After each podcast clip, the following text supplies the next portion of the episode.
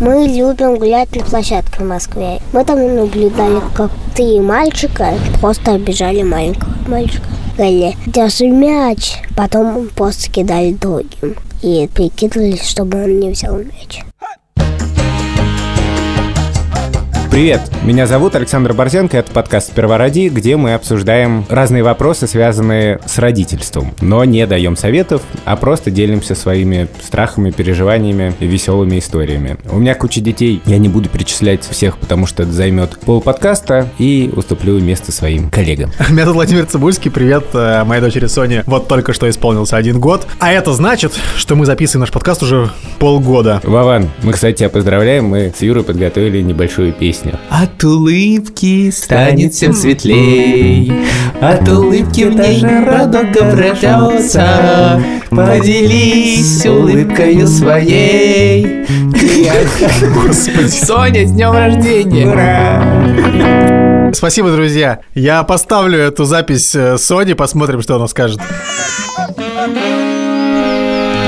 Сегодня у нас довольно серьезная тема – это буллинг. Если кому-то не нравится английское слово, мы можем, наверное, это перевести как «травля». Мы и наши партнеры из Фрутоняня разделяем одни ценности. Мы считаем, что булить детей плохо. Детей нужно уважать. А еще кормить вкусной и здоровой едой, как это помогает делать Фрутоняня. Фрутоняня в помощь маме. И папе. Мы уже получили, мне кажется, больше 500 писем, мне кажется, да, если не больше. И одно из них на прошлой неделе. Оно заканчивается вот так. А вообще я вам пишу, чтобы вступиться за Юру.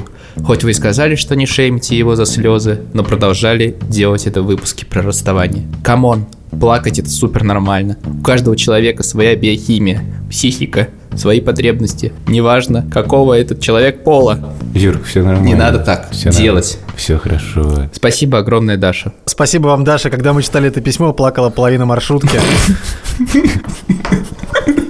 Мы уже ответили Даше, что мы не шеймим Юру, мы просто... От любви до шейминга один шаг. На самом деле, буллинг ужасно серьезная тема, и я должен признаться, что я когда готовился к подкасту и думал об этом, мне это было очень неприятно. По одной простой причине, что в каком-то смысле я был булли. Ты булил людей? Ну, в общем, В школе? Да. Я учился в одной сначала школе, а в шестом классе перешел в другую. И в своей первой школе не было речи о том, что я кого-то мог булить, потому что скорее меня подбуливали. Ну, то есть я не был особенно популярен в классе. И с первого класса я дружил с девочкой, что считалось неодобряемым поведением среди пацанов. Хорошо, что в 2019-м это уже нормально. Более того, благодаря такой дружбе у нас есть дети. Ничего, что нам было по 7 лет, Вован. Мне кажется, не очень честно выстраивать такую конструкцию сразу дуплетом, да, типа меня булили, поэтому я булил. На самом деле, я не знаю, насколько это связано, но в моих воспоминаниях это устроено действительно так. Я не могу сказать, что это была какая-то травма, я потом своей однокласснице, которая, как казалось мне, меня немножко шеймила, я с ней это обсуждал просто потому, что мы там случайно общались, ну как-то в шутку, и понял, что ну, ей так совсем не кажется. А в моих воспоминаниях это осталось так. Потом я перешел в другую школу и стал вполне популярным. Но, к сожалению, это обернулось тем, что тех людей, которые были не классные, я реально подбуливал. Скажем так, я тренировал на них свое остроумие, и это было очень неприятно. Хорошо он тренировал, Бордин. Хорошо понимаю этих людей, когда Борзенко тренирует на мне свое остроумие, это мало приятно. Как тупым ножом, когда тебя режут, вот. И это ужасно. Там был чувак, который жаловался учителям, и поэтому считалось легитимным его булить, потому что он был стукач. Но на самом деле он жаловался учителям, потому что у него не было особо других вариантов защиты. Я как-то так достал мальчика, что его дедушка хотел, короче, меня наказать. И он гонялся за мной, и я дико испугался. Потому что понял, что перешел все границы. Мне кажется, это было как-то физически. Я никого, наверное, не бил, но это вполне могли какие-то тычки, еще что-то. Когда я об этом думаю, то я думаю, почему я это делал. У меня нет идеи, что вот я сейчас разберусь, почему я это сделал, станет лучше. Лучше не станет. Ну вот тем людям. Скажи, дедушка тебя наказал в итоге? Нет, я убежал. Я довольно неплохо бегал, Вован, с моими привычками. Нормально, ты быстро бегал и был остроумным. Ладно, на самом деле я не был остроумным, это не было смешно. Это было смешно мне. Это я сразу сказал. А тебе стыдно за это сейчас, например? Ты посмотри на меня, как ты думаешь, мне стыдно за это сейчас, я чуть не плачу. Он, правда, чуть не плачет. Уже я чуть не плачу. Это полностью не совпадает с тем, что я сейчас пытаюсь объяснить своим детям. И единственное, как я могу использовать этот опыт, это действительно его включать вот в педагогический оборот. То есть не скрывать от детей, что я был таким. Алан, ты что-нибудь помнишь с буллингом связанное из своего детства? Я вот вспомнил, что мои одноклассники кидали мой пенал, и еще я дрался несколько раз со своим одноклассником. И не могу сказать, что во всех драках я побеждал, но прям вот такой систематический буллинг, такого, мне кажется, не было. Единственное, может быть, со стороны учителей ко мне было не самое лучшее отношение из-за того, что я был не самым лучшим учеником и не совсем соглашался с ними. Что-то у меня ощущение, что ты сохранил эту черту своего характера. Это прекрасно. В частности, после того, как я выпустился из школы и учился на первом курсе университета, я встретил свою классную руководительницу значит, в своем родном городе. Первый вопрос, который она задала, «Тебя еще не выгнали из университета за твой острый язык?» Почему ты не в армии, сынок? Единственное, что ее интересовало, понес ли я уже наказание или еще нет. Я считаю, что вообще-то это было не очень компетентно с ее стороны. Это буллинг, по-моему, настоящий. Юрец, тебя булили учителя? Учителя нет, конечно. Тебя не булили учителя? Меня не булили учителя и никого не булили А ты учителя. учился в школе? Да, тем более я учился в школе, моя мама преподавала. А, И я на уроках английского как бы сидел у своей мамы.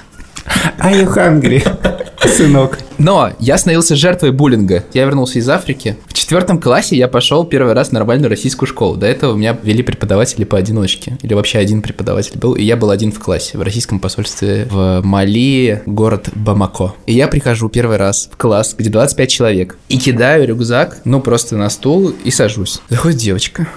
И видит, что мой рюкзак лежит на стуле, на котором она обычно сидит. Она берет этот рюкзак, я вообще первый раз вижу людей, которые вокруг меня. Бросает его на центр класса, вытаскивает меня туда и начинает меня пинать ногами. В первый день? Да. Я бы не понял, что происходит, и, понятное дело, никому об этом не рассказал. А как реагировал класс? Класс смотрел и никак не реагировал. Там просто меня как-то вроде звонок выручил. Потом уже случаи повторялись, но с ребятами. И это, правда, превратилось в какой-то буллинг. А в чем? Это происходило еженедельно, но просто меня могли пнуть, меня могли толкнуть. Не буду говорить, что там доходило до каких-то страшных кровавых сцен. Просто в классе как-то я чувствовал себя некомфортно, надо мной издевались. Как была группа, на которой это издевается, а другая группа просто наблюдала за этим, и ну как-то я какие-то первые полгода ни с кем особо не общался. Но потом случилась удача. Самая красивая девочка класса сказала, что я ей нравлюсь. Вообще можно предположить, что после этого тебя забулили так, что... После этого со мной стали все дружить. Офигеть. И потом я превратился в наблюдателя. Случаи буллинга повторялись. Слушай, погоди, я не понял. А, Вообще-то речь шла о том, что всем нравился Вадим в первом выпуске. Нет, это в детском саду. А, Был момент, когда всем девчонкам нравился мальчик Вадим. И я думал, что это из-за имени, потому что Вадим очень классное имя. И я как пришел с детского сада, и маме сказал, все, мы меняем имя. Юра не подойдет. Теперь я Вадим с этого дня. В детском саду меня уважали офигеть как, потому что я знал все песни наизусть группы Иванчик International. ты ругаешь дождь. Тополиный пух, жара, июль. Ночи такие звездные. Ладно, короче, Ты поймешь, что первый поцелуй. это еще любовь. Это еще не любовь. У нас есть, кстати, тест на Медузе про эту строчку. Типа, тебе нужно выбрать, что там дальше идет. Это еще не любовь, это лишь такой закон борьбы противоположность. Пройдите его. И потом я наблюдал случаи постоянной травли одноклассников. Одного за то, что он был очень толстый, другой про за то, что он был очень странный. У нас было просто несколько человек, которые издевались над друг другом. И так как одновременно наш класс позиционировал себя как типа супер дружный, классный. Мы там ездили вместе в, там, в детские лагеря, ставили театральные спектакли. Но параллельно, я не буду говорить, что это типа было очень жестко, но такие случаи происходили. Там этот толстый мальчик, над которым издевались, однажды чуть не задушил моего друга, который что-то ему там сказал в спину. Да, это очень похоже на то, что у нас было. У нас тоже за лишний вес шеймили, и я шеймил за лишний вес. И это просто невероятно сейчас вспоминать. Да, Борзен, ты не знал, как обернется все, да, э, в 30 лет-то? В смысле, что я толстый? Ты хотел мне на это указать? Но ты не очень, конечно. Есть над чем работать. Вован, ты сейчас меня просто зашеймил в эфире про буллинг. Невероятно.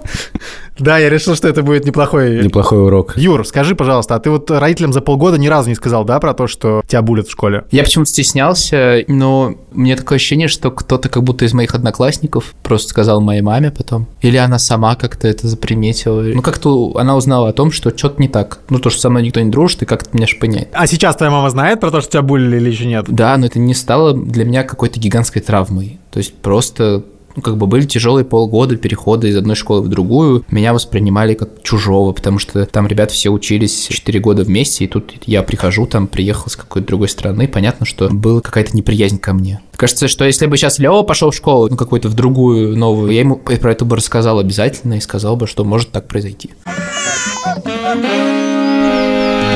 Давайте теперь о приятном. О еде. Спонсор этого выпуска – Фрутоняня. Поддерживает не только наш подкаст, но и всех родителей и помогает им кормить детей вкусной и здоровой едой. Фрутоняня в помощь маме. И папе.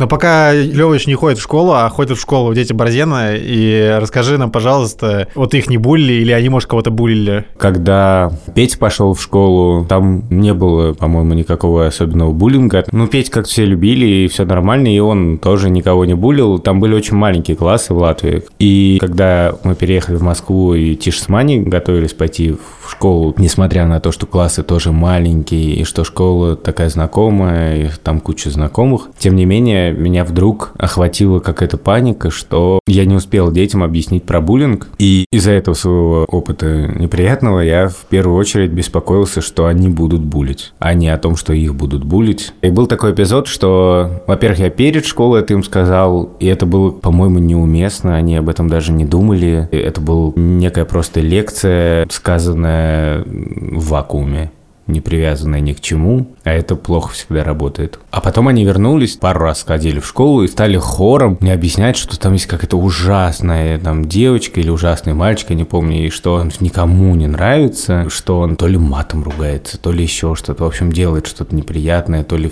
там задирает всех, я не знаю что. Я почувствовал некоторую такую солидарность между ними и их солидарность с их одношкольниками, и я ее узнал, вот эту стадность, как мне показалось. И я им стал сразу объяснять, что, в принципе, если вы видите, что вам предлагается объединиться против кого-то, и вообще складывается такая конфигурация, что есть один человек, а все против него, то это повод задуматься, как минимум. И это такая странная ситуация, потому что, ну, дети тоже себя ведут по-разному. Есть дети, которые, там, не знаю, могут взять и скинуть все твои вещи со стола и сделать там половине класса, и весь класс на них ополчается. И очень сложно, на самом деле, найти, как себя правильно вести в этой ситуации. Но мне кажется, что вот этот критерий, действительно, что если вдруг все против одного, то, ну, это действительно повод остановиться и подумать. Я им тогда вот рассказал про то, что я дразнил детей в школе. Так, подожди, и после этой беседы они задумались, Ну, наверное, задумались, я не знаю. но больше вы не обсуждали это? Нет, ну мы обсуждали так или иначе. Мы вот совсем недавно это обсуждали, потому что дети сейчас у меня в Латвии. Я только сегодня туда еду к ним в отпуск. И в какой-то момент мне Шур позвонил и сказал, что Тишка общается там с другими детьми. И типа уже второй день приходит в слезах домой и жалуется на мальчика. Я стал выяснять, и выяснилось, что ну, мальчик Тишу достает. Он не то, что его булит, он не старше его даже, но вот как-то по-всякому поддевает, задевает, задирает и так далее. Я решил связаться с его мамой, потому что я с ней знаком. И стал говорить, Шуре, я не буду качать права или устраивать скандал. Я просто хочу поговорить спокойно, я умею разговаривать с людьми. И я надеюсь, что мы так это все поставим, что типа это наша общая проблема, давайте думать, что делать. Но и Шура меня как-то стал отговаривать, да и мне, честно говоря, было немножко стрёмно. И я поговорил с Тишей про это, и я поймался на такой фразе «просто не обращай внимания». И вспомнил, что мне всегда так говорили «просто не обращай внимания». И сейчас я понимаю, что довольно бессмысленно. Ну как можно не обращать внимания, если там тебя кидаются там песком или ну что whatever. Но мы, тем не менее, как-то удачно поговорили. Я просто пытался объяснить, что вот этот неприятный эпизод не должен портить еще три часа тишиной жизни. То есть надо вот как-то попытаться сосредоточиться на чем-то другом, на каких-то более приятных вещах, о возможностях там со мной поговорить или что-нибудь поделать, во что-нибудь поиграть и так далее. А занимать голову неприятным опытом, который уже прожит и который на самом деле, ну не то, что ужасно-ужасно тяжелый, там никто никого не бил, то, наверное, это просто как-то неэкономно относительно летнего времени. Ну и вообще. Слушай, ну а вот твоего ребенка булят, какой способ с этим борьбы? Вот, ну, поговорить с ребенком, ладно, понятно. У меня просто первая реально мысль поговорить просто с этим ребенком, который там что-то кого-то булит. Ну вот это у меня очень серьезный барьер, потому что я не общаюсь с детьми, как бы помимо их родителей, потому что если кто-то из взрослых с моими детьми начнет разговаривать, то, наверное, я как-то напрягусь. Да. Вован, а ты пойдешь разбираться, что ли? Да не знаю. К счастью, это решение откладывается, пока Соня не вырастет. Просто это же такое реактивное действие твое. То есть ты как бы отвечаешь на что-то. И первая моя реакция, да, такая, типа, виновник должен быть наказан каким-то образом. Ну, понятно, ты же не можешь задавать какие-то вопросы, спорить с каким-то ребенком, который пристает, э, там, не знаю, что-нибудь, Соню дергает э, за косички. Ты же не будешь с ним иметь дело, ты же в первую очередь к родителям пойдешь. И так проще, потому что ты как бы ты не сможешь ему ничего объяснить. Вероятно, да, но это такой, типа, сломанный телефон получается тогда. Но не знаю, у меня нет ответа, честно говоря, на этот вопрос. Ну да, видимо, родителям проще что-то объяснить. Ну, Это на самом деле очень такой сложный момент, потому что понятно, что у родителей тоже часто может включаться такой оборонительный эффект. Ну, в общем, это всегда очень сложный вопрос. Я не сталкивался с такой ситуацией, что моих детей булили, хотя был один неприятный момент, что Петю в дружественные тусовки дачные, условно, но он как-то не вливался в компанию. Ему были интересны какие-то более взрослые штуки, и он любил больше общаться с более взрослыми детьми. И его, мне кажется, немножко подразнивали. И я знаю, что Петя из-за этого очень бесился. Когда они оказывались вместе, они начинали Петю травить. До тех пор, пока Петя общался с кем-то вдвоем, в одиночку и так далее, ничего не было. Ну, в смысле, это было именно коллективное действие. Так? Ну, дразнили вместе. Говорили, что мы не будем с Петей играть. Я считаю, что это происходило, потому что Петя старше своего возраста в компании. Все его ровесники играют между собой, и им весело и хорошо. А Петя как бы тянется к более старшим детям. Он не то чтобы их презирает, но ему с ними скучно. Им, видимо, это неприятно, поэтому происходит такая реакция. Самое жуткое, когда ты видишь, что ребенок свернулся калачом и плачет, и ему плохо, и ты не сразу можешь найти нужные слова, и ты можешь что-то не знать и не понимать. И мне кажется, что тут такой рецепт, если вообще могут быть какие-то универсальные рецепты, это внимание. Плохо, когда ребенок оказывается один в этой ситуации. С одной стороны внимание, с другой стороны, ну, какой-то такт человеческий. То есть не пытаться соответствовать каким-то моделям родитель-ребенок, а именно по-человечески проявить такт и понять своего сына или свою дочь. У меня, например, было такое непонимание, мне кажется, в школе, вот эмоциональное несовпадение, потому что в первом классе, например, у меня была ужасная учительница, которая меня дико булила даже две. Они дружили еще между собой.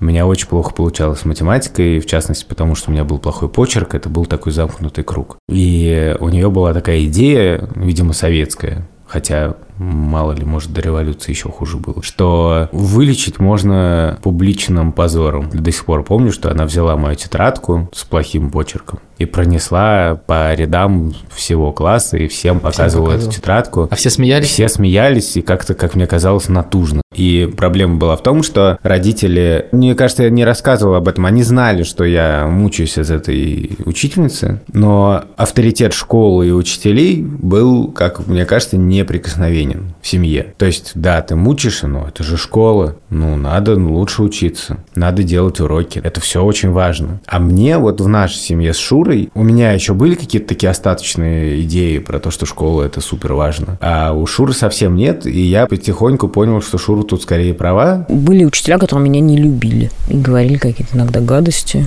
Ну, была учительница, которая при любом возможном случае подчеркивала, что я ей неприятна.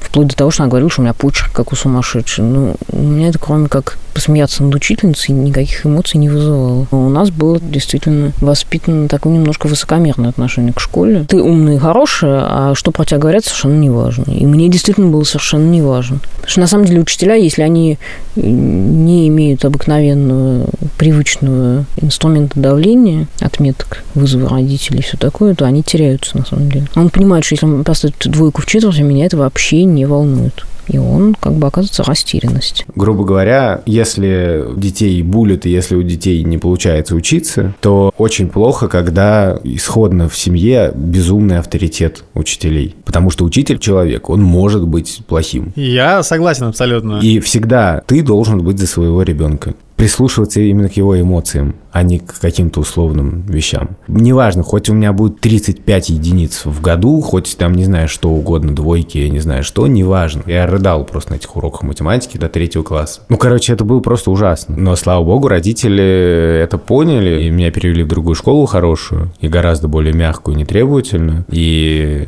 я подрос и стал, стал, стал авторитетом, стал подбуливать других людей.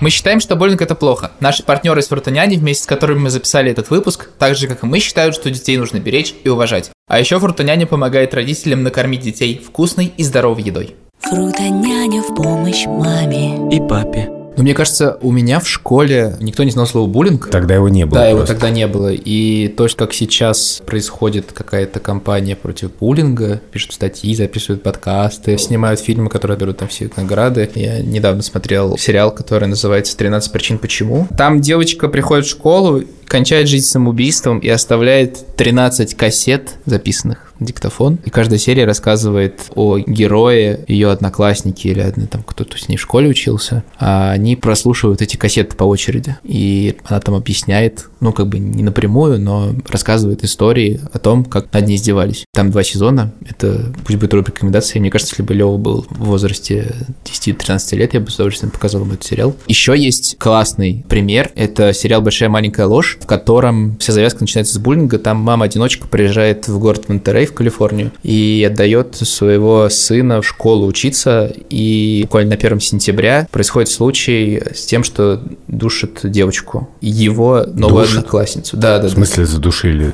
Нет, нет, ну просто у нее следы побоев на шее. Но там начинается большая компания, потому что никто не понимает, кто это сделал, но девочка, которую душили, указывает на этого мальчика, и все начинают их в этом обвинять. Там очень много диалогов между матерью и сыном о том, виноват он или нет. Все это дико тяжело и сложно. Ну, как бы я ни за что бы не хотел в ней оказаться, потому что я просто не понимаю, как действовать. Условно, если его кто-то обвинит. Мы с Шурой начинали смотреть этот сериал «Большую маленькую ложь». Это все то, что Юра описывает, происходит в первой серии. И, честно говоря, мы не смогли не смотреть этот фильм, потому что я иногда слишком сильно эмоционально вовлекаюсь в кино. И вот, например, вот эта сцена, когда происходит такое публичное следствие. Родители собрались во дворе школы, стоят кругом, и мама девочки говорит, ну покажи, кто виноват. Вот я смотрел безумные всякие фильмы про нацистов-зомби, и меня это так совершенно не задевает, как вот эти сцены с детьми, и мы не смогли смотреть этот сериал, но я себя представляю на месте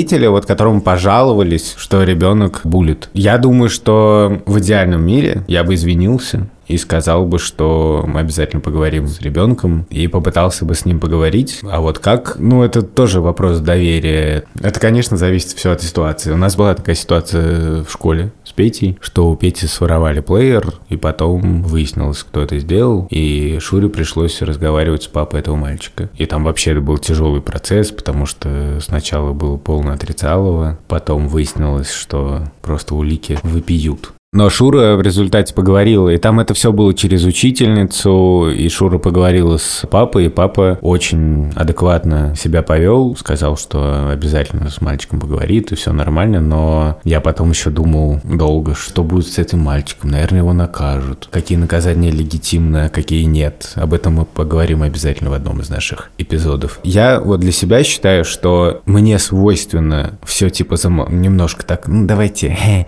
давайте я лучше с Тишей поговорю, а с родителями не поговорю. И вообще давайте как-то проедем. Ну, мы сейчас это обсудим. Главное, ребенка утешить. Главное, то все, все, ничего страшного. На самом деле, это булшит. Да, я понимаю, что мне не хочется, но мне кажется, это надо подвергать огласке, потому что 95% проблем из-за того, что нет вот культуры говорения и репорта. У нас, типа, вот как я говорил, что мальчик жаловался, и поэтому его булили. Ну а что ему не жаловаться, если его булят? Есть такая гипотеза, вы наверняка знаете, там вот нам дома, например, говорили, что у у нас э, очень осуждалась жалоба. Ну вот там, Ну, стукачит все время дятел.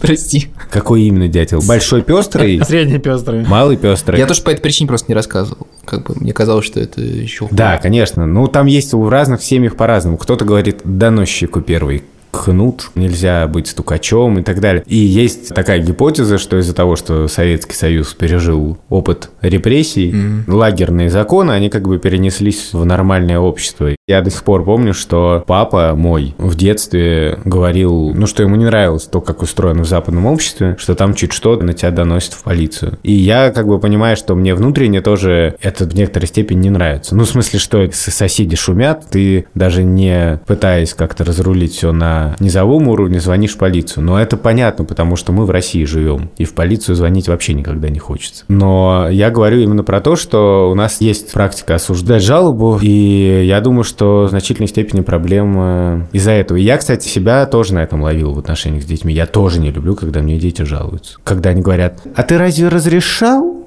Мане играть в приставку. Ну, такой чисто вопросик. Ну, вдруг ты не заметил. Такой маленький помощник чекиста.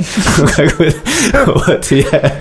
Больше ты идешь так, что? И идешь. Нет, и я говорю, что, слушай, чего ты мне жалуешься? Ты, я же понимаю, что ты сам тоже, когда мы отвернемся, тоже пойдешь играть в приставку, и ты ко мне приходишь и жалуешься теперь там на Тишу, на Петю или на Маню, в зависимости от того, кто придет. И я не люблю, когда дети мне жалуются. Но с другой стороны, вот эта идея, что не надо рассказывать, не надо проговаривать, не надо вступать в конфликт, не надо скандалить, она, мне кажется, во многом пагубная.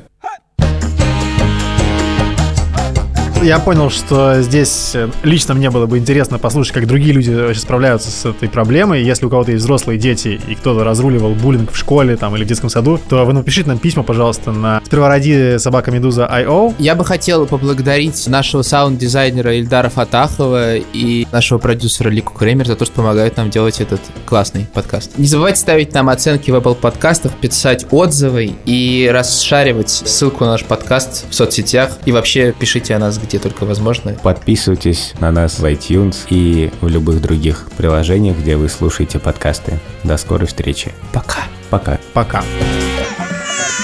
Thank